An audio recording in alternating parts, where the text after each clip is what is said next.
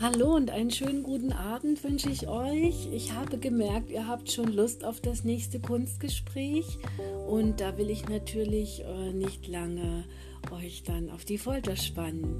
Und äh, mit meinen ersten Ausführungen heute knüpfe ich noch mal kurz an an die Glaskunst von Venedig und möchte einen Bogen schließen, natürlich auch mit dem Hinweis auf die herrliche Thüringer Glaskunst. Und da darf Neuhaus natürlich nicht fehlen und unerwähnt bleiben oder auch der Ort Lauscha.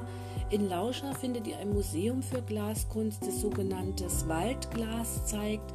Das hat einen wunderschönen durchsichtig grünen Farbton, der durch den natürlichen Gehalt an Eisenoxid in den Werkstoffen entsteht. Aber die zeigen dort auch Studioglas und das sogenannte Fadenglas. Da werden farbige Glasfädchen ineinander verschlungen und durchziehen dann diesen herrlichen Werkstoff. Und ähm, ich muss euch wirklich sagen, das ist eine wunder, wunderschöne und beeindruckende Arbeit, die es da zu sehen gibt.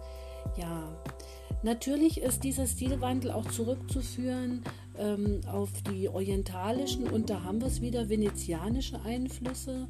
Es gab dann diese Emaillemalerei in den Glashütten auch und ähm, auch heute könnt ihr noch sehen, wie man mit dem Glas und ähm, mit, mit Luft, mit dem Körpereinsatz auch wirklich diese feinen Dinge entstehen lassen kann. Und zwar in Schmiedefeld.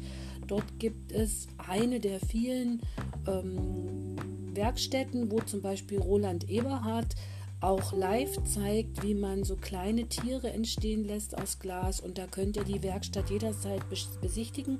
Wenn ihr auf dem Weg nach Suhl seid, auf der Hauptstraße in Richtung Suhl, könnt ihr das, ähm, diese Werkstatt schon ganz äh, gut erkennen von Weitem und einfach dort mal reinschauen. Es, ihr werdet nicht enttäuscht sein, ich kann es euch versprechen. Ja, aus Kursdorf nenne ich noch, euch noch eine Glaskünstlerin, die natürlich Glasschmuck auch herstellt, die Anja Stötzer.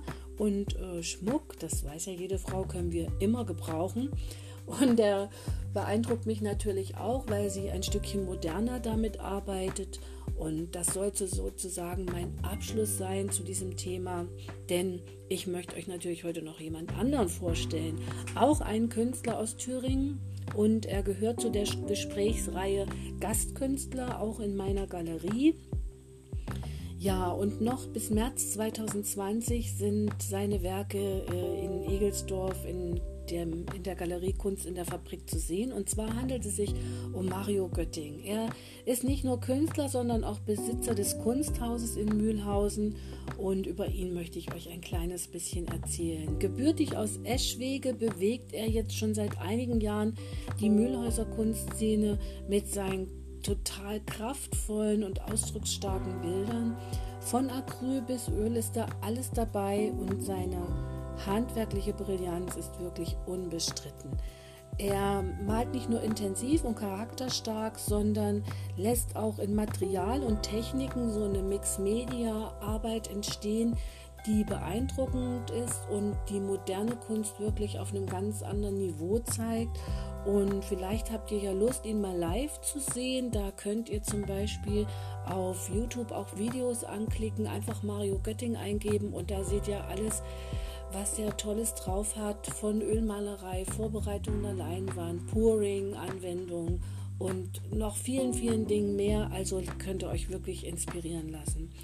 Ja, eine Reise ist natürlich Mühlhausen schon deshalb auch wert, weil er im Moment in seinem Schaufenster ein unglaublich schönes, großes, monumentales Acrylbild gearbeitet hat mit Collage-Elementen, das für eine Ausstellung war, die im Sommer diesen Jahres stattgefunden hat in der Divi Blasi Kirche. Da haben einige Künstler, ich durfte auch mit dabei sein, aus Mühlhausen ähm, auf Initiative von Sonja Susin eine wunderschöne Ausstellung präsentiert, die wirklich ähm, Beachtliches gezeigt hat von Kriminalromanen, die über Mühlhausen geschrieben wurden, über Ausstellungen zum Thema ähm, Malerei, auch Grafik war dabei, Fotografie, Buchkunst, alles war dort ver, äh, vertreten. Natürlich auch Schmiedekunst mit einem tollen Mühlhäuser Ring von der Monika Wittig. Das soll alles nicht vergessen sein, hier mal zu erwähnen. Ja, also wer nach Mühlhausen fährt, das ist mal ein Besuch wert. Dort könnt ihr sogar im Kunsthaus nicht nur diese tolle Kunst sehen und euch beeindrucken lassen. Natürlich könnt ihr auch da alles äh, äh, kaufen, was ihr für die künstlerische Tätigkeit braucht. Und ein Gespräch und ein Kaffee äh, mit dem Herrn Götting ist auch eigentlich fast immer möglich, wenn er da ist. Und ich hoffe, ich habe euch da so ein kleines bisschen ähm, na, Interesse geweckt, dass ihr ihn mal kennenlernen wollt. Wie gesagt, er ist nicht der einzige Künstler, den ich vorstellen werde, sondern es wird immer noch mal einen Künstler geben, den ich da schon in meinen Gedanken bereithalte für euch und über den ihr auf jeden Fall was wissen solltet.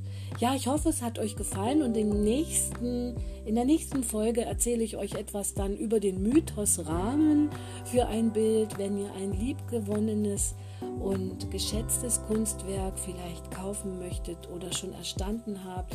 Wie kann man das gut platzieren und es wirklich gut in seiner Wohnung auch äh, zeigen? Äh, was kann man da beachten und dass das alles gar nicht so kompliziert ist?